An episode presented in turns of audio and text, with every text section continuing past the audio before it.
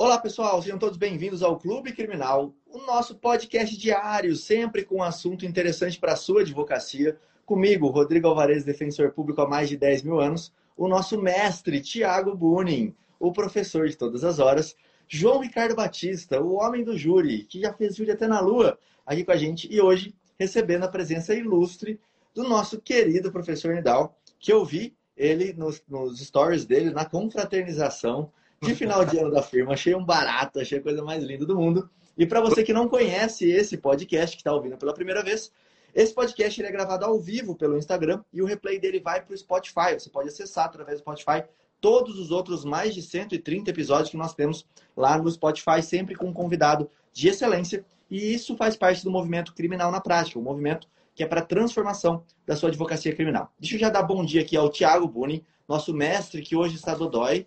Seja muito bem-vindo, Tiago. Dá um oi para a galera e passe a palavra para o João para a gente receber o nosso convidado. Enfim.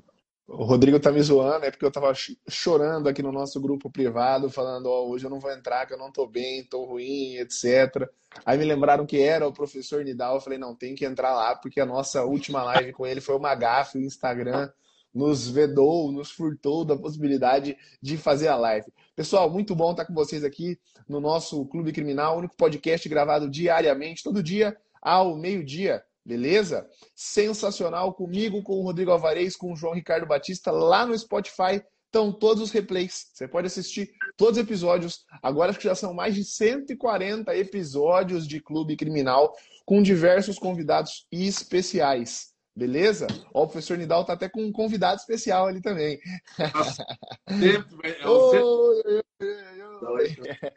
Sem mais delongas, vou passar aqui para o João Ricardo. Fala aí, João.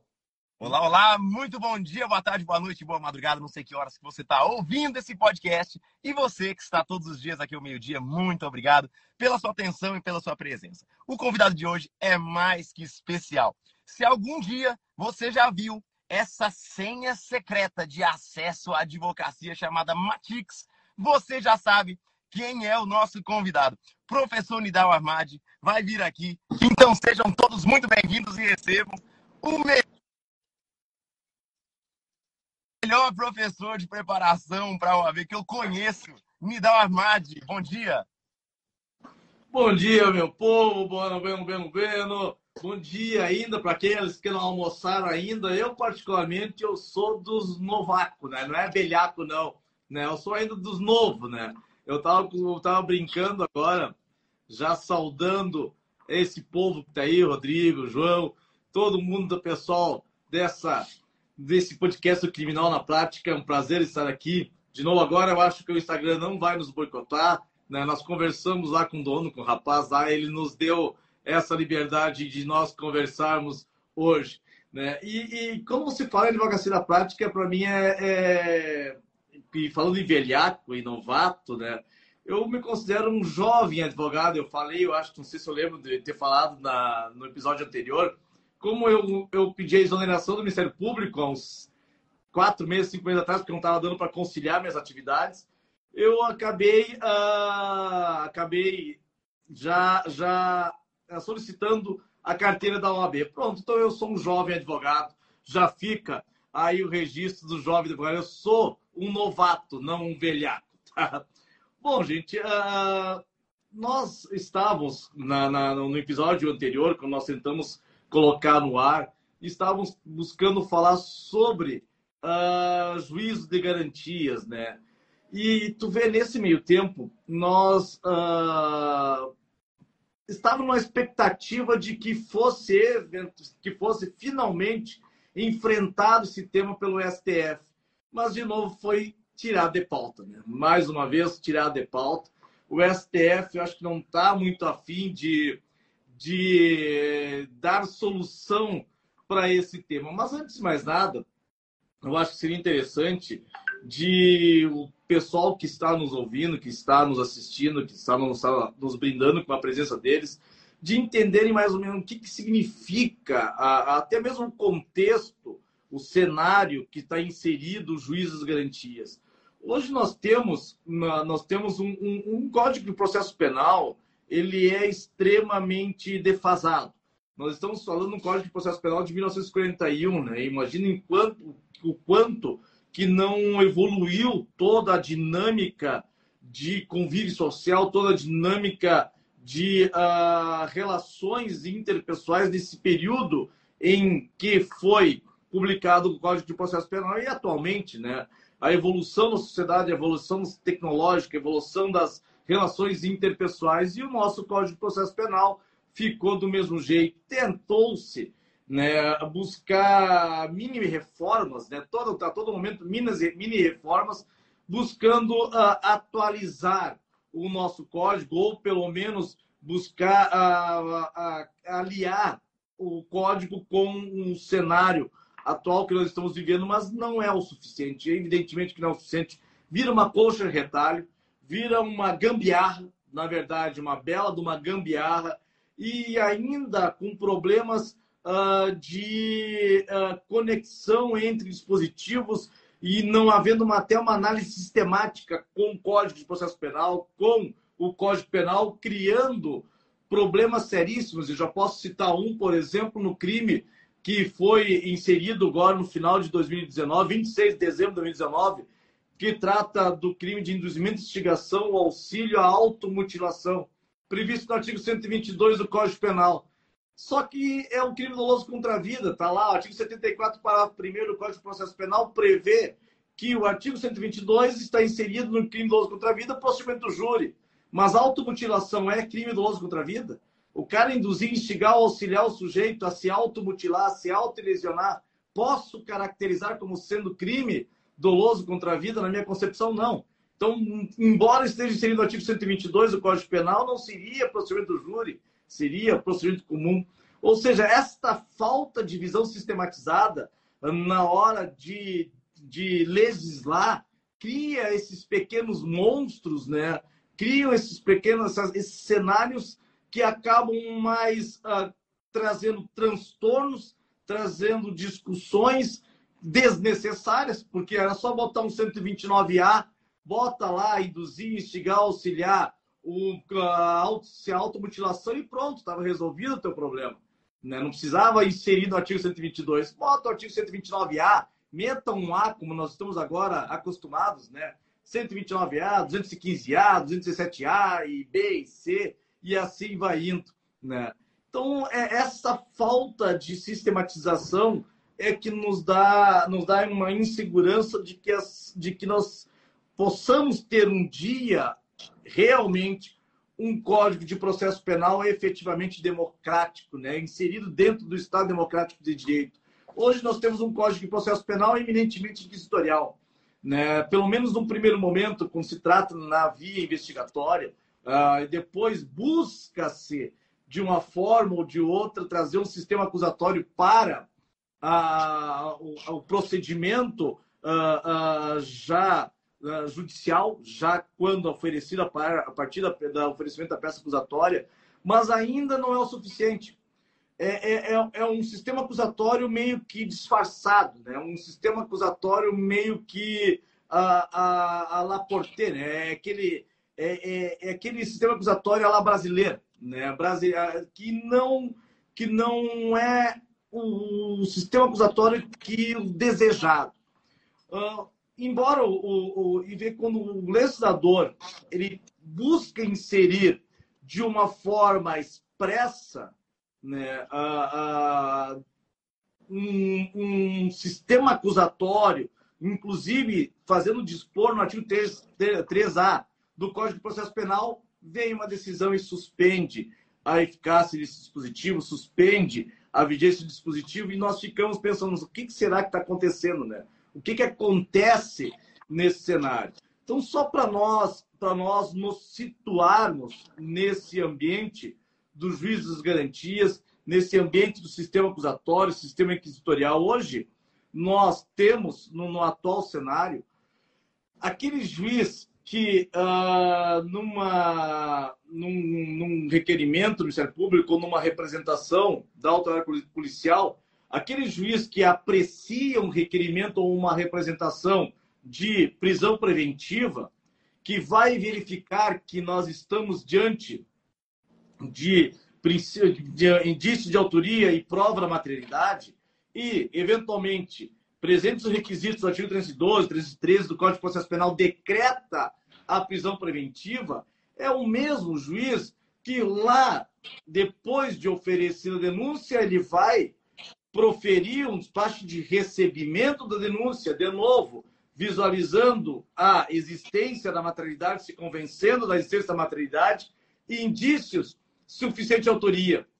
E esse mesmo juiz vai presidir depois a instrução criminal, lá a instrução na, na esfera judicial. E é o mesmo juiz que vai proferir a sentença. Ou seja, já, na, lá, na, já lá na, no início de toda a persecução penal, né, por mais que seja consciente ou inconsciente, esse juiz, ele já, de uma forma ou de outra, já teve contato inicial com os fatos, já de uma forma ou de outra, porque é um ser humano, por mais profissional que seja, por mais uh, uh, uh, responsável que seja, é um ser humano. Inconscientemente, vamos considerar essa nesse, nesse contexto, né, já tem uma cognição já formada. Já formada. Ele já para decretar prisão preventiva, ele tem que revelar e fundamentar a certeza da naturalidade.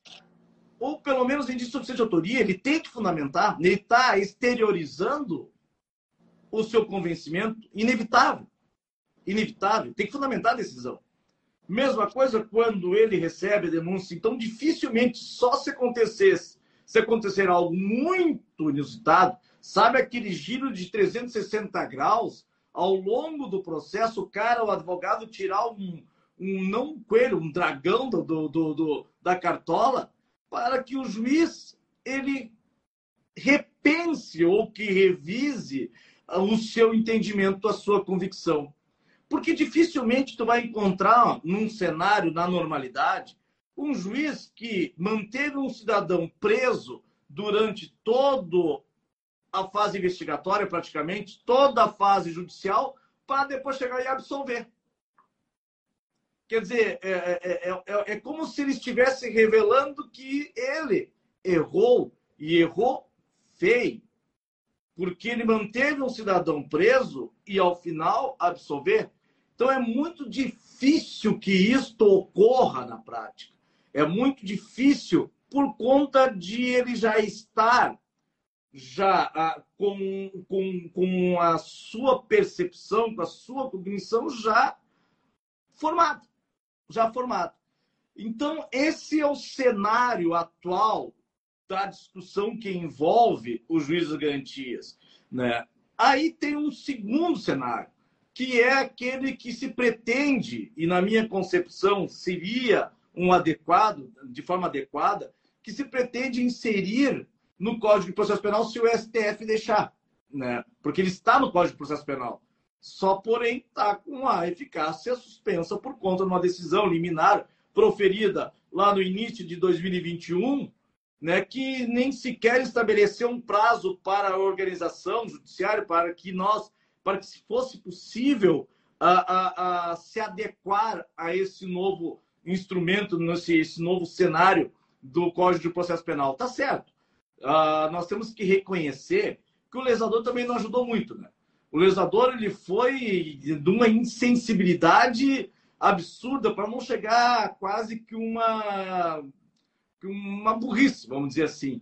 Cara, tu pega e me publica uma lei da envergadura de um pacote de crime da lei 13.964 2019, da envergadura desse desse desse de um projeto que alterou vários dispositivos do Código Penal, vários dispositivos do Código de Processo Penal de leis especiais no dia 24 de dezembro. E dá uma vacácio legis de 30 dias. De 30 dias, ou seja, entra em vigor 23 de janeiro, num período de recesso forense. Já começa por aí, num período de recesso forense. E claro, você quer que todos os tribunais eles se estruturem para poder uh, dar conta de uh, implementar o, o juízo de garantias. Óbvio que não seria possível. Ainda mas, mais Nidal, ele vem como surpresa, né? Porque é, ele não estava mas... no projeto. Quando o Toffoli vem e dá seis meses naquela primeira liminar que foi concedida, né? Tava bom, né? Tava tá. suficiente, dava, tava de bom tamanho. Sim, Porque daí sim. vem o Fux e faz uma bagunça, né? E há até, há até quem questione a constitucionalidade, né? Vai para o aspecto formal da decisão do Fux, sim, né? É uma decisão de um presidente que revoga uma, uma decisão liminar de quem era verdadeiramente ali o competente para dar aquela decisão naquele momento, que era o relator e etc. É, e, e é interessante porque quando ele revoga o dispositivo do juiz de garantias, quando ele suspende né, o juiz de garantias, e o juiz de garantias vem no terceiro B, né, o primeiro artigo que fala do juiz de garantias é o terceiro B. Só que vai é. junto de gaiato o terceiro A. E é uma coisa que eu observei na decisão, não tem uma, vírgula, não tem uma vírgula na decisão para dizer o porquê dele estar suspendendo o terceiro A. Ele se menciona ao juiz de garantias. Então, não sei se foi até algo que foi feito talvez de forma impensada, ou se foi algo que foi feito né, para ficar ali escondido, escamoteado, porque o terceiro A veio junto, porque a todo momento é dizendo das impossibilidades, das dificuldades de se aplicar o juiz de garantias, e o terceiro A, que é o do sistema acusatório, vai junto. Aí você fica pensando, se suspende um dispositivo que fala que o nosso sistema é acusatório, quer dizer, está se admitindo que o nosso sistema não é acusatório? É inquisitório? Né? E a vida inteira se defendia, o Supremo ao menos, né, nas decisões, e tem decisão do Fux, inclusive, nesse sentido, que o nosso sistema seria sistema acusatório. Tem uma decisão do Fux muito interessante que ele, que ele anula uma audiência porque o promotor não fez perguntas, aliás, acho que o promotor nem estava presente, e o juiz que fez todas as perguntas, e aí ele anula por violação ao sistema acusatório. Então, assim, reconhecidamente o Supremo dizia nas suas decisões que o nosso sistema é um sistema acusatório, e vem e suspende o dispositivo que fala justamente do sistema acusatório. Rapidamente, Nidal, sem, sem interromper muito a fala, eu, eu, eu, você é do Sul e eu fui fazer meu, meu mestrado aí na PUC do Rio Grande do Sul e fui orientado por esse cara aqui, ó. Pelo Ricardo Gleckner. O, o Ricardo, o Ricardo.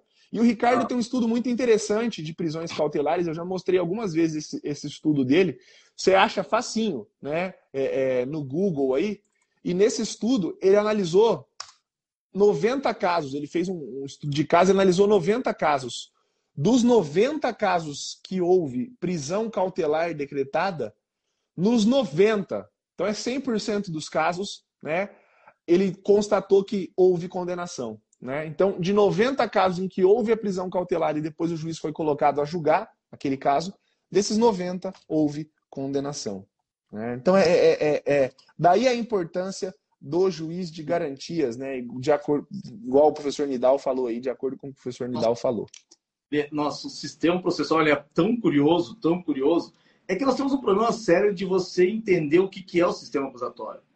Porque uh, o, o, sistema acusatório, uh, uh, ele, ele, doutrinariamente falando, ele parece ser muito simples. Né? É tu pegar e cada ator processual saber o seu papel e seguir o seu papel. Deu. É, juiz que é destinatário das informações, dos elementos informativos da prova e, cara, o juiz ele vai, de, com base naquilo que lhe foi entregue, decidir. MP uh, uh, uh, acusa a defesa. De...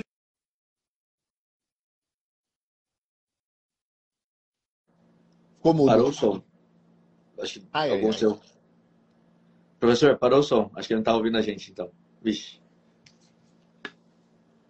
O som. Pronto, pronto. Alguém estava me chamando. Né? Então, vejam, eu estava dizendo para vocês que o nosso sistema, a, a questão de conceituação e, a compreensão do sistema acusatório ele é meio deturpado, porque, embora seja um, conceito relativamente, vamos, vamos considerar, sem desprezar toda a complexidade que envolve o tema, mas ele é um, ele é um sistema relativamente uh, uh, simples.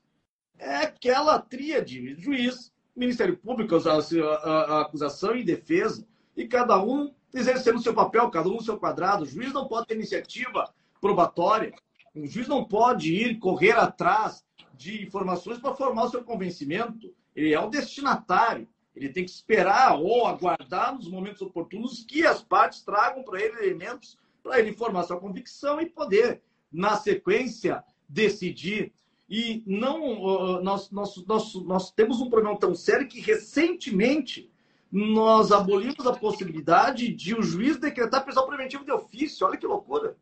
Um juiz decretar prisão preventiva de ofício, O juiz dizer, olha, tem prova de maternidade, disso autoria, decreta prisão preventiva, e é o cara que vai depois decidir com que, com que, com que, com que condições um juiz ele vai decidir daquele que decretou prisão preventiva com total imparcialidade. Naquele momento em que ele decretou prisão preventiva de ofício, ele já decidiu. Está condenado. Dificilmente o resto é tudo pro forma. É, é tudo um pro forma. E olhe lá. Né? Então, o nosso sistema acusatório ele tem, ele, ele tem uma compreensão, até pelos tribunais, bastante uh, uh, casuístico, de, de algumas vezes, e deturpado. Porque, deixa porque, eu até, não, até, até novamente aqui, professor Pode... Nidal, esses dias, né? E eu faço, eu faço isso aí nas publicações dele mesmo. O, respeito muito o professor Douglas Fischer, mas tem algumas posições dele que às vezes não dá para concordar. E ele estava sustentando de forma veemente esses dias no Instagram dele que o nosso CPP não proibiu que o juiz converta de ofício a prisão preventiva, a prisão em flagrante na prisão preventiva. Diz que foi uma criação jurisprudencial, primeiro numa decisão do ministro Celso de Mello, depois seguida no STJ, e ele fala, ó, quem está defendendo isso pela lei não leu direito 310, porque o 310 não proíbe. De fato, no 310 isso não está expresso, mas dá uma olhadinha aqui, um dispositivo que muita gente esquece, né? O 282 e o título do 282 é assim, ó, da prisão, das medidas cautelares e da liberdade provisória. E aí ele fala assim, ó, as medidas cautelares previstas neste título. Neste título estão previstas as medidas cautelares diversas da prisão e também a prisão preventiva. E o parágrafo segundo fala para todas as medidas cautelares que serão decretadas elas pelo juiz a requerimento das partes. Então o juiz não pode decretar de ofício. Esse 282 é comando geral. É comando geral para todo título. Então não precisa repetir lá no 310. Isso está isso, isso tá mais também, esse é o processo penal constitucional. Está na Constituição. Sim. Né? Nós, nós temos aqui a, a, a uma Constituição que ela é busca estabelecer um, um, um, um paradigma de, de, democrático, inclusive na relação processual penal. Né? Uh, é, lá na Constituição está muito bem definido o papel do Ministério Público de, de atrás do oh, o professor Felipe Novaes. Deixa eu dar um abraço no meu Grande parceiro. Felipe Novaes, grande Felipe Novaes, referência. Fantástico, Felipe Novaes, meu parceiro Vai todo o meu abraço para ti. Também um saudoso abraço. Tem que tomar um chopp de novo, viu, Felipe? Tem que vir aqui para o Santa Cruz para dar mais uma aula para nós aqui. Vai vir aqui, vai vir aqui no Clube Criminal, Felipe, hein? Vai vir aqui. Mal, o cara é um gênio, né? O cara é um gênio. Mas, assim, uh, trazendo mais para esse sistema, para a problemática do juiz de garantias, uh, o nosso sistema processual é tão curioso que ele determina que o juiz que decretou a prisão preventiva ele, preve... ele tem a prevenção, ocorre a prevenção. Ou seja, ele é, fomenta e estimula a, a, a, a, possibilidade de um juiz julgar de forma imparcial. Quer dizer, é, é, é, é tão absurda a coisa, tão absurda a coisa, que o cara, ele deu, o juiz decreta a prisão preventiva e está prevendo. É o cara, pô, é tu que vai julgar, não tem papo. É tu que vai tu. Tem que ser o inverso, né? Né? É uma coisa, é uma coisa é, é, esquizofrênica. Né? E aí tu vem, traz um sistema que vai alterar isso, que altera radicalmente isso, né? e uh, coloca-se em, em, em, suspensão, suspensão a sua aplicabilidade. E, e tem, isso tem uma série de fatores. Começa pelo, pelo, pelo, pelo, tempo, prazo de vacácio muito exíguo. Evidentemente, devemos considerar que em 30 dias, ainda mais na época, seria quase que impossível o, o, os tribunais de justiça, dentro da sua organização judiciária, implementar o juiz de garantias. Não seria impossível, mas seria muito complicado que todos os tribunais de justiça do Brasil pudessem implementar, implementar esse instituto.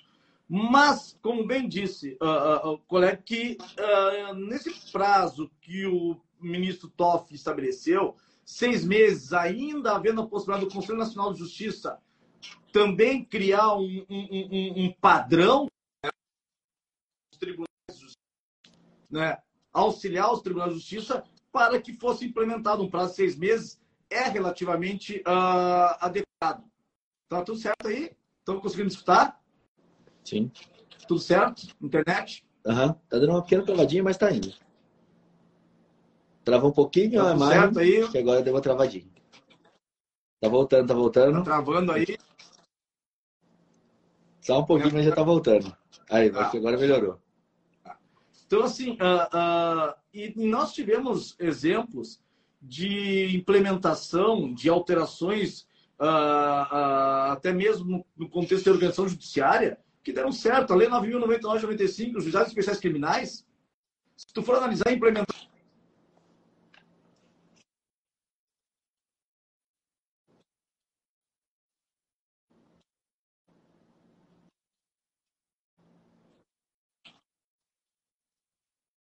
Sim. Juntos, ou conjuntos com as varas criminais e deu tudo certo. Né? Tá travando, acho. A imagem tá travando um pouco, mas dá para ouvir bem. Dá para ouvir bem, né? Então, é, uh, uh, uh, o só para enquanto volta, enquanto restabelece essa imagem aí, só para fazer uma, uma pontuação, eu estou vivendo um caso aqui na defensoria que é bem interessante.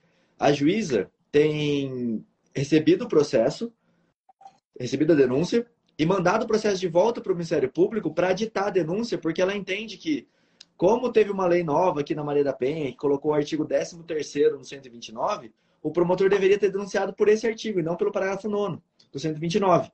Então, a própria juíza que vai decidir o processo no final, ela dá um despacho dizendo volte o processo ao Ministério Público para ver se quer fazer alistamento da denúncia para o artigo 129, parágrafo terceiro, tendo em vista que a lei tal entrou em vigor no dia tal.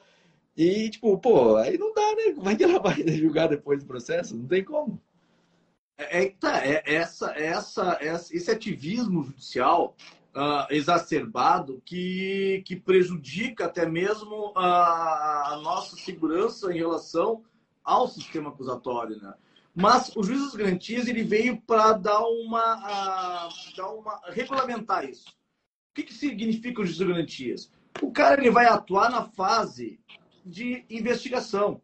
É um juiz atuando na fase investigatória e um outro juiz depois lá na fase de instrução judicial, na fase de instrução criminal, que é o juiz que vai proferir a sentença. Num primeiro momento, esse juiz e veja, veja que interessante, né? A, a finalidade do juiz da garantia, se tu for olhar o artigo 3, o artigo 3b, o juiz da garantia é responsável pela legalidade da investigação criminal, o que seria uma obviedade, né?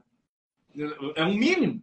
Qualquer juiz tem que pegar e ter o controle da legalidade e ainda assegurar ou salvaguardar os direitos individuais do investigado, também, que é o mínimo, né? Então, você não precisaria estar num dispositivo expresso porque me parece ser algo hum, tão elementar, mas consta.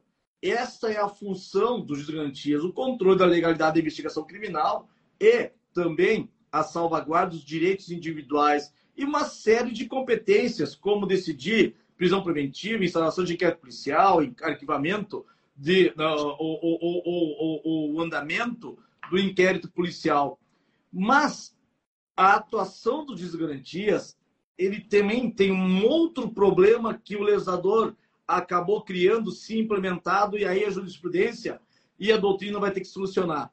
Até que momento que encerra a competência dos garantias? Qual é, até que momento encerra a atuação dos desgarantias? Se você olhar lá no artigo 3 C, se não me falha a memória, estabelece que o juiz de garantias vai cessar a sua competência com recebimento de denúncia ou queixa na forma do artigo 399 do Código de Processo Penal. E aí que está o problema. Aí que está o problema. Porque se tu for analisar, o juiz de garantias, ele tem uma atuação na fase de investigação.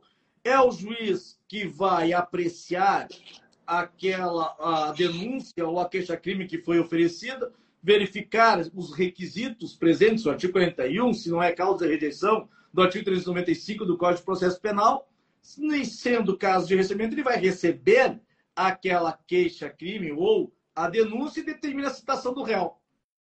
Nesse momento, na minha concepção, cessaria, deveria cessar a atuação dos garantias. Só que, se tu for analisar, vai ter a resposta à acusação 396. Tem a possibilidade ou não da absolvição sumária 397. E aí que vem o 399. E aí o juiz de garantias é que vai fazer a análise da resposta à acusação para ver se vai absolver sumariamente ou não. Não, não vai aqui não vai interferir na finalidade, na competência ou naquela atuação dos garantias. Então o legislador aí também perdeu a chance de dizer, cara, fica lá no 366, fica lá no recebimento da queixa ou da denúncia e deu, encerrou a tua atuação, a partir dali vem a, a, a, o juiz que vai atuar na fase judicial. Né? é interessante, atuar... né? né? É interessante porque ele, ele, ele renova aquela discussão do recebimento duplo, que quando foi alterado lá atrás, lá em 2008, acho que foi que deve ter uma alteração, enfim, tinha, tinha um recebimento duplo lá da, das, da denúncia, né? E agora vai voltar essa discussão, pelo jeito. Aquele papo, quando é que vai ser a interrupção da prescrição? É naquele do, do artigo do, do, recebimento de denúncia ou na ratificação, né? É engraçado essa. Ratificação do recebimento de denúncia do artigo 399. E esse, esse é um problema, né? Que também se instala. Porque o, se o juiz de garantias ele é para salvaguardar os direitos uh, uh, e garantias na fase investigatória, para salvaguardar a legalidade na fase investigatória, ele está atuando na fase judicial ele vai atuar na fase judicial, nesse momento. Né? Uh, e aí, a ideia uh, do legislador é que nós tenhamos um juiz da instrução. O juiz, aquele momento em que, uh, encerrada a fase 399, o juiz da instrução, considerando o procedimento comum no artigo 400 do Código de Processo Penal, ele vai atuar. Vai atuar, agora, de instrução, preside toda a instrução agora criminal, renovação da prova, porque tu não vai poder usar aquelas provas que foram produzidas lá na fase de inquérito policial, até mesmo nem sequer segundo a, a, a, a segundo o, o que consta no Código de Processo Penal, aqueles elementos que foram coletados na fase investigatória não acompanham, não acompanhariam a denúncia, ficariam arquivados lá. Ou seja, a ideia é que o juiz que, proferir, que iria proferir a sentença não tivesse nem sequer acesso aos elementos informativos lá coletados na investigação. Então, tu vai renovar praticamente a produção de prova para convencer o juiz agora da instrução, se é caso de condenação ou de absolvição. Me parece, nesse cenário, que seria o mais adequado. Seria mais adequado porque o juiz ele não estaria contaminado o juiz da instrução, aquele que seria o competente para proferir a sentença, não estaria uh, contaminado, ele teria a sua cognição aqui uh, já não prejudicada. Ele formaria a sua convicção a partir dos elementos que foram levados a ele a partir da instrução judicial, o que me parece ser o mais razoável, me parece ser o mais democrático. Juiz que vai atuar na fase investigatória e o juiz que vai atuar lá na fase da instrução. Né? Infelizmente, hoje nós temos ah, esses ah, dispositivos suspensos com os fundamentos que não são tão jurídicos assim, fundamentos que envolvem orçamento, né? Ah, porque vai ter, ah, ah, porque não se trata de norma processual e norma de organização judiciária. Só um pouquinho, como não? Claro que é norma processual. É óbvio que é norma processual. Nós estamos falando de persecução penal, não de organização judiciária. Não é organização judiciária. Então, não, não, é, na minha concepção, com todo respeito, não seria esse fundamento de, uh, de não ser da União ou, ou a competência para legislar sobre, a, sobre juízo de garantias, me parece um equívoco. Uma outra situação, ah, porque vai influenciar na lei orçamentária dos tribunais de justiça. Não, é, a, a, na verdade, tu não tem, uma, não tem uma influência na lei orçamentária do o Tribunal de Justiça, não como num, numa intervenção, vamos dizer assim. Óbvio que vai impactar, não há dúvida que vai impactar. Assim como vai impactar as, as alterações introduzidas na lei de execução penal. Uhum. Se tu for analisar, a, a, vai impactar também um outros institutos que vieram junto com o pacote anticrime, de uma forma ou de outra, impacta no orçamento. Cadeia de custódia da prova, né? Os institutos de perícia, as polícias vão, né?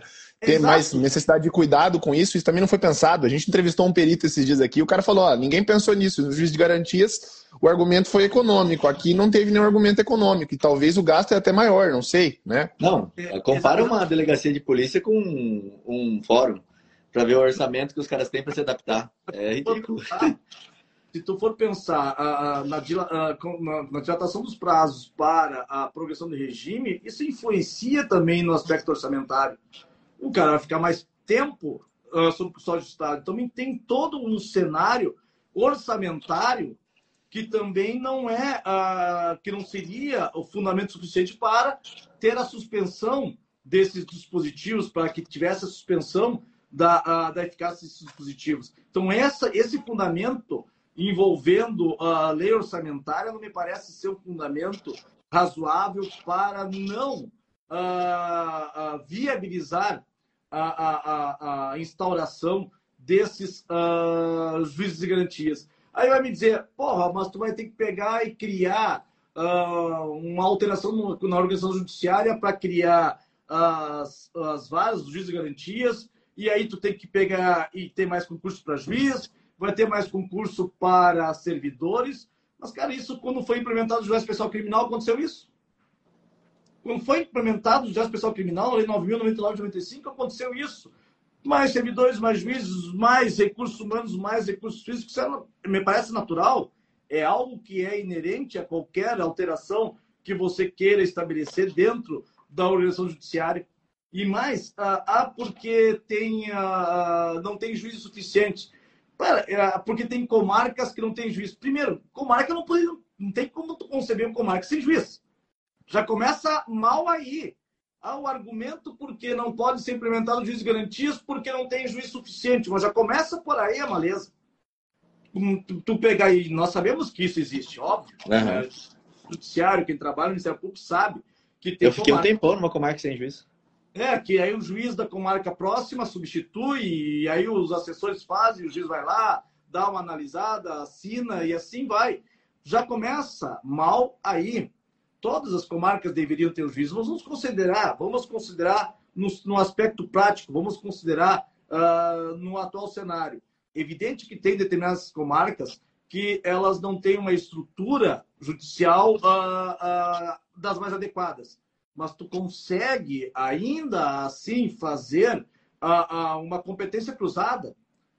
Uma competência cruzada, ah, o juiz da, que está substituindo é da comarca A, vai ser o juiz de garantias da Comarca B mais próxima, e assim por diante. Ah, mas porque o, o, o Brasil tem, é, tem limites territoriais continentais. Sim, eu sei disso, mas eu não posso generalizar, eu não posso simplesmente porque, de repente, num estado, a distância das cidades são bem mais extensas e não implementar, como aqui em Santa Cruz do Sul, o juiz de garantias de Santa Cruz do Sul com, a Vera, com Vera Cruz, que é daqui a 5 quilômetros.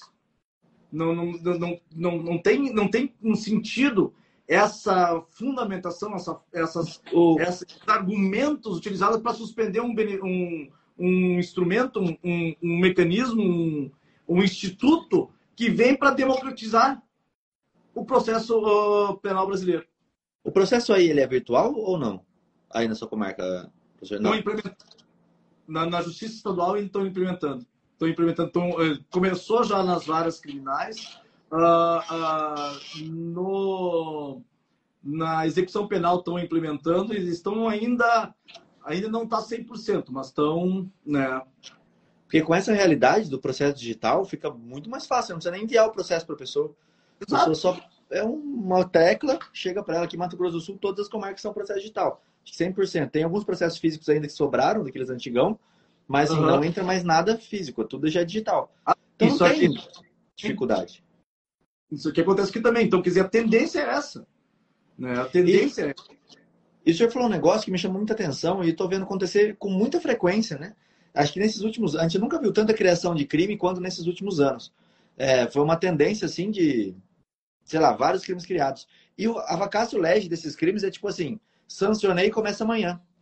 Não dá tempo de ninguém pensar um negócio. O crime do 24A da Lei Maria da Penha, o crime de violência psicológica com relação à vítima, o crime é, que agora aumentaram aqui o aumento de pena da, da coação no curso do processo, né, da, da Lei Maria Ferreira, que já entrou, já, e tudo já entra e já no mesmo dia já começa. Eles não estão mais respeitando nem o prazo de vacância, né? Isso, isso é muito acelerar o direito penal, eu acho. É, nós, nós, nós, nós temos um direito penal simbólico, né? Uh, isso, isso, isso é algo, isso é algo. Nós temos um problema aqui no Brasil, uh, um problema seríssimo, porque nós achamos que é, é uma forma mais, mais rápida de dar uma resposta, uma resposta à sociedade de você elevar as penas nós somos, nós, somos, nós, nós temos, nós temos uma característica, nós somos um país da conversa fiada, se for analisar no tempo, em termos de, de legislação, né? porque eles são muito casuísticos. É, todo mundo, tô, tô em, a cada momento, em situações que tem uma repercussão, uma repercussão uh, mais abrangente, pode esperar que vai ter alguém, algum deputado que vai criar uma lei e vai fazer ser aprovada com um nome, com um nome estratégico. Eles colocam o nome estratégico para que eles tenham com isso, uh, uh, que eles tenham com isso ônus políticos. Uhum. Né? Mas se tu for analisar, eu estava dizendo em algumas palestras que se nós começássemos a implementar um direito penal da probabilidade, talvez nós tivéssemos mais êxito na, na redução de criminalidade, ou nós temos um ambiente uh, de sociedade mais harmônico, menos violento, vamos dizer assim.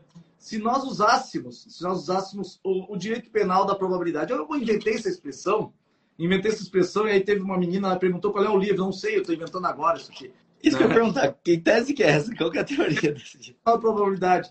Porque, cara, é, é, é curioso, se tu for verificar, uh, uh, nós, temos, nós temos uma cultura de combate à criminalidade, à violência muito repressiva e praticamente nada preventivo. Se tu for uh, verificar nessas operações que você, que a gente vê na mídia, que essas operações que a gente acompanha aqui mesmo, Santa Cruz do Sul, certa vez estava conversando com um delegado regional aqui, e ele disse, ah, entramos no bairro lá que é dominado pelo tráfico e apreendemos tanta quantidade de cocaína, apreendemos dois, três uh, traficantes, aviãozinho, evidentemente, né? Tudo chinelão, né? Porque os grandes não pegam, né? O chinelão. E, e, e, e pronto. E eu digo para tá, e daí? Como é que foi? E aí, como é que foi? Tá, deu? Solucionou o problema lá? Tá de boa? Quer dizer, não tem mais nada lá, né? Tá tudo... Não tem tráfico, não tem nada. Como é que é isso? Né? E aí eu começo a pensar com eles, né? argumentar. Tchê, quando tu entra num bairro dominado pelo tráfico ou num local, você entra só com a polícia, não é isso? Sim, só com meus agentes. Tchê, por que, tu não levou, então, também o secretário da saúde? Por que, tu não levou também o secretário, uh, uh, uh, o secretário da educação? Por que, que não levou assistentes sociais? Por que não levou o Ministério Público? Por que não levou o Judiciário? Por que, que não levou o Estado lá para dentro e deixa lá? Porque é, é, é, nós temos uma, uma, uma, tradição de repressão, né? E nós temos uma tradição de conversa fiada. Aí você vai lá, sai na mídia, fez um bar, uma operação tal, e continua do mesmo jeito. Continua do mesmo jeito.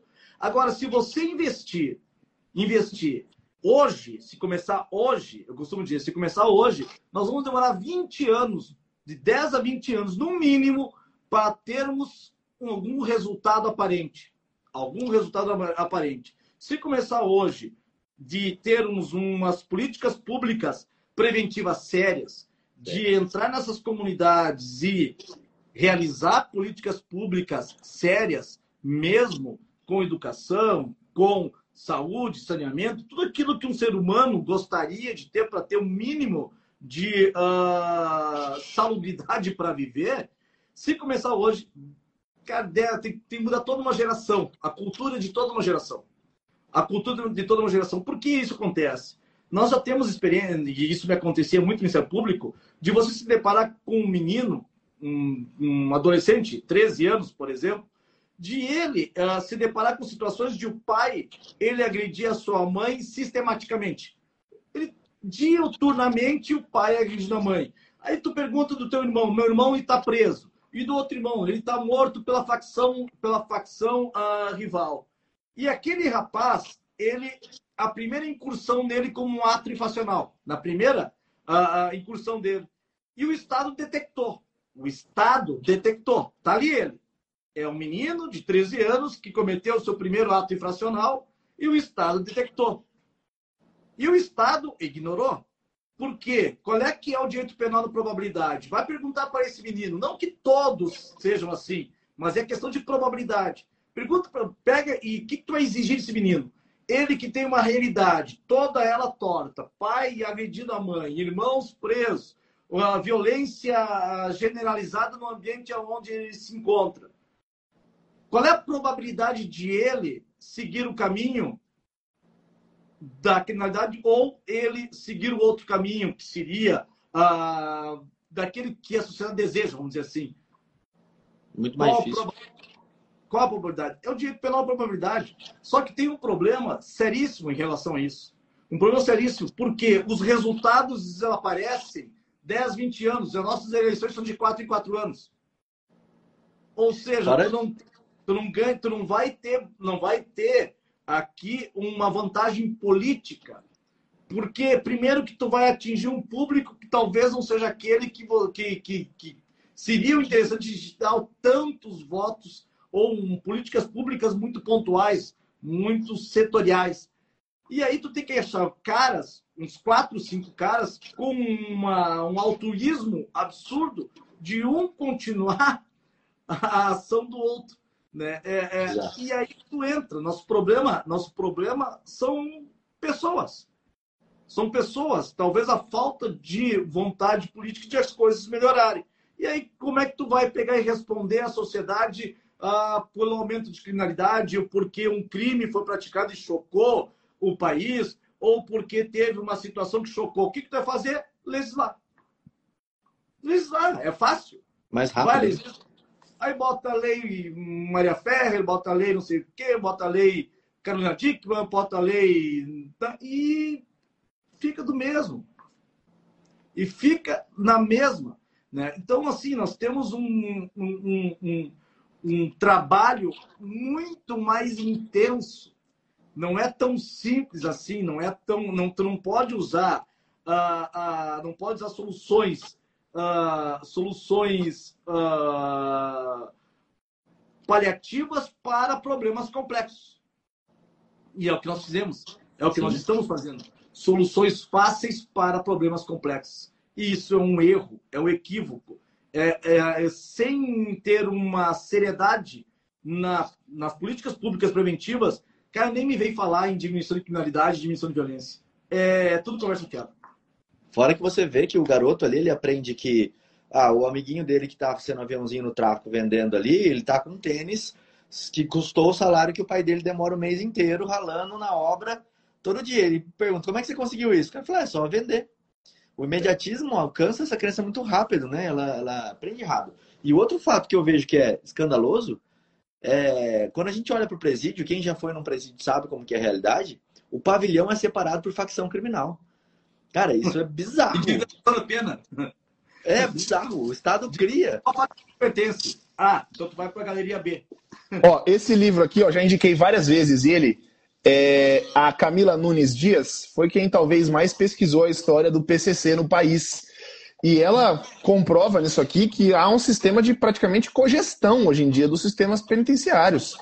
Tem lugares em que só há remédio, a própria alimentação, porque a facção custeia uma parte disso juntamente com o Estado. Né? E se o Estado achasse ruim, terminava isso de uma vez por todas, né? É que essa é uma forma de prender gente, mais gente, de uma forma mais barata, né? E aí ela comprova a tese, a tese, isso aqui é tese de doutorado dela na USP, a tese é que há um sistema de retroalimentação. Porque quanto mais preso, mais forte ficam as facções criminosas. E a facção criminosa não tem só esse lado social, aspas, né? Obviamente que quanto mais forte a facção criminosa, mais crimes. E aí, quanto mais crimes, mais presos. Quanto mais presos, mais forte a facção criminosa. Mais forte a facção criminosa, mais crimes. Mais crimes, mais presos. E é assim que circula, que a roda gira, né? É, eu, eu, eu, chego, eu chego uma vez, eu, eu fiz uma pergunta e acabei me arrependendo de. de, eu, de uma, eu fiz uma reflexão, na verdade. Será que, será que uh, não é, não tem, não, não há um interesse para que se mantenha o status quo? Não há um interesse para que se mantenha, se mantenha nesse padrão?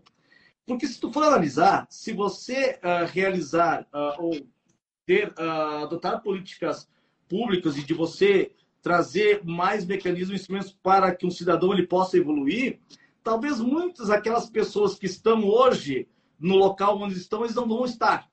Porque, se, porque o cara vai ter mais reflexão crítica, o cara vai ter, vai ter mais informação, o cara vai ter. Então, provavelmente, tem muita gente que está lá como uh, no poder, vamos dizer assim, pode correr o risco de não estar, porque o cara vai começar a pensar.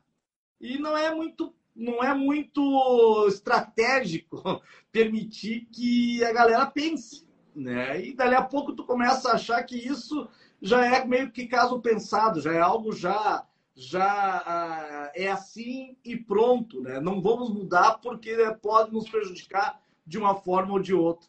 Então é, é, é, é isso, porque é um mecanismo burro. É, é, é, todo, um, é todo uma, uma, uma, um sistema, uma rede burra, porque tu gasta muito mais lá na ponta, lá para você uh, poder combater os efeitos do que a causa. É muito mais caro você pegar e, e, e manter esses milhares de pessoas que estão detidas, cada um valendo 3 mil reais por mês para os cofres públicos, em média 3 mil reais. Nesses milhares, imagina quantos bilhões de reais não vai ao ano do que você construir escola, de que você construir, uh, uh, proporcionar educação. Quer dizer, até mesmo questão de orçamentária, né, econômica, é uma estrutura burra. Né? E aí me faz pensar que talvez é assim. É assim e deu, né? Então, é, é, é para te ter uma ideia, só para nós encerrarmos, acho que tem uma, é uma hora, né? Uh, não sei se você tem esse, esse prato, porque eu geralmente, quando eu começo a falar, não paro. Tem uma cadeia agora no Presídio Central, uh, nesse, nesse, nesse cenário que você acabou de dizer, nós estávamos fazendo uma, uma visita, nós, o Ministério Público, fazendo uma visita no Presídio Central, agora cadeia pública. E teve uma galeria que os caras lá, os polícia, né? Imagina, brigadiano dentro do presídio. É assim que funciona aqui. Lá, né? A polícia disse, não, nessa aqui você não pode entrar aqui vocês não podem entrar. Vejam, a cúpula do Ministério Público e nós ali, né, a cúpula do Ministério Público na lista não pode entrar. Por quê? Porque eles não deixam. Como assim eles não deixam, cara? Eu, não, aí tu fica pensando, o que, o que, que tu vai dizer em sala de aula? Né? Sim. Levei alunos para levei alunos para visitar, visitar visitar o presídio aqui em Santa Cruz do Sul. Fedorão de maconha. Nós somos fedorão de maconha. Sabe? Sabe? O, nós, nós indo para as galerias, os caras no pátio, né? e um fedorão de maconha. Aí chega um aluno lá todo cheio de. Eu sempre acontece isso. E eu só fico esperando, né? porque vai acontecer. Um vai abrir o bocão. Né? Aí ele pega, abre o bocão e ele fala: ah, Tu não tá sentindo cheiro? Maconha? Não vou fazer nada? Aí eu chego a gente penitenciário, já sei a resposta, né? O diretor do presídio, vai lá. Tira.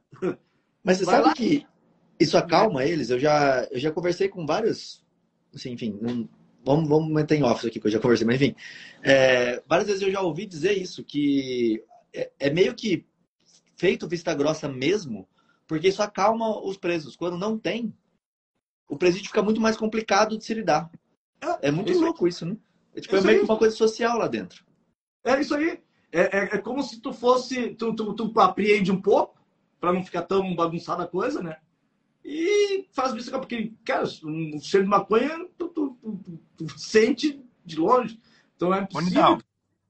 Né? Tem um ponto que eu gostaria, um ponto prático que eu gostaria de trazer a discussão aqui. A gente estava falando sobre esse sistema que ele, ele encarcera institucionalmente e não faz nada para resolver as políticas públicas, né? Na prática, ali num processo criminal, rito ordinário, eu nunca vi funcionar de forma efetiva uma tese onde se postula qual a culpabilidade do Estado Zaffaroni. Mas no júri, no júri, às vezes é uma argumentação interessante. E aí, qual que é o ponto prático que eu quero trazer aqui?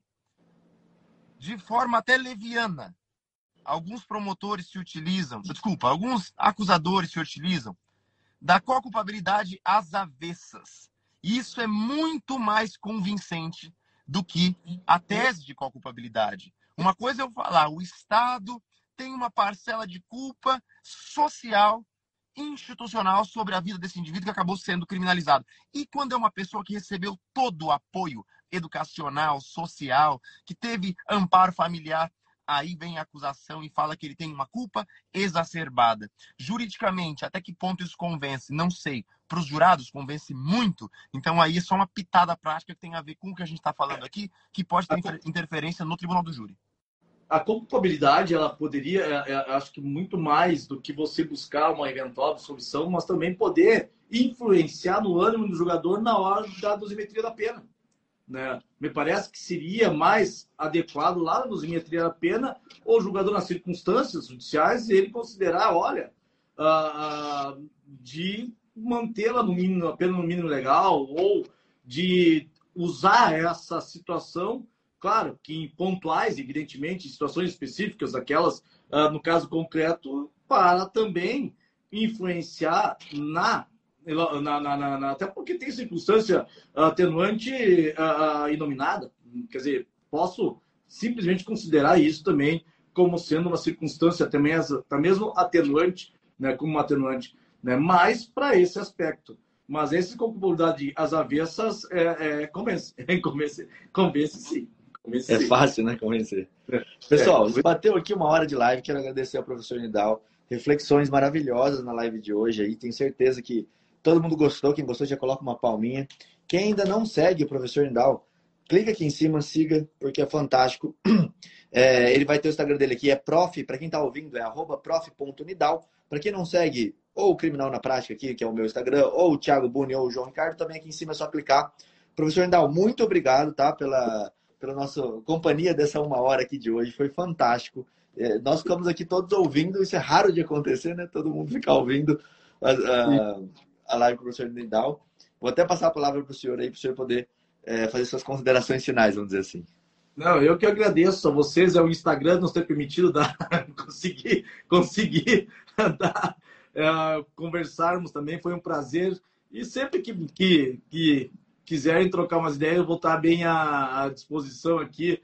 É sempre bom conversar, trocar ideias, porque às vezes o cara acha que está que que está convencido acerca de um determinado tema, mas daqui a pouco tu escuta, o que tu sabe que esse cara tem razão, né? Eu acho que daí começa, é, é aí que tu vai uh, retroalimentando uh, as ideias, tu vai fomentando a capacidade de reflexão e aí vai, vão surgindo, surgindo soluções para problemas que são, ou pelo menos ideias, já é de bom tamanho, para temas que são extremamente complexos, né? Que merecem toda uma atenção especial. Né? Mas fica o meu agradecimento e me coloco sempre à disposição dos colegas aí para, quando quiserem, a gente vem e conversa de novo.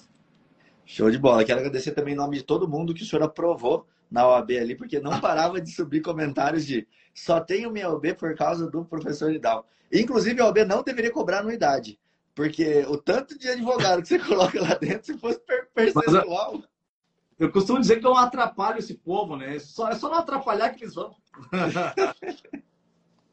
Show de bola. Show de bola. João, obrigado. Valeu todo mundo. Valeu, pessoal. Para quem está aqui, hoje à noite nós temos aula do Criminal na Prática, lembrando o João também. Hoje nós temos aula do Criminal na Prática, começando 8h45 para vocês, tá? Vai ser aqui no estúdio. É, para quem quiser assistir. E também nós temos o evento de violência doméstica, para quem quiser acompanhar, que vai acontecer em dezembro agora. A gente vai falar sobre a defesa da vítima. A partir do dia 6, está lá no meu Instagram, tem o linkzinho para você clicar e se cadastrar, vai ser um evento gratuito, é só participar. Professor Dal, obrigadão. Fazer coisa aí. Também. Sou uma máquina de dar aula e fazer coisa esse pessoal aí. Valeu, gente. Obrigado. Um abraço a todos. Valeu, valeu, valeu. valeu. Tchau, tchau. Até mais, galera.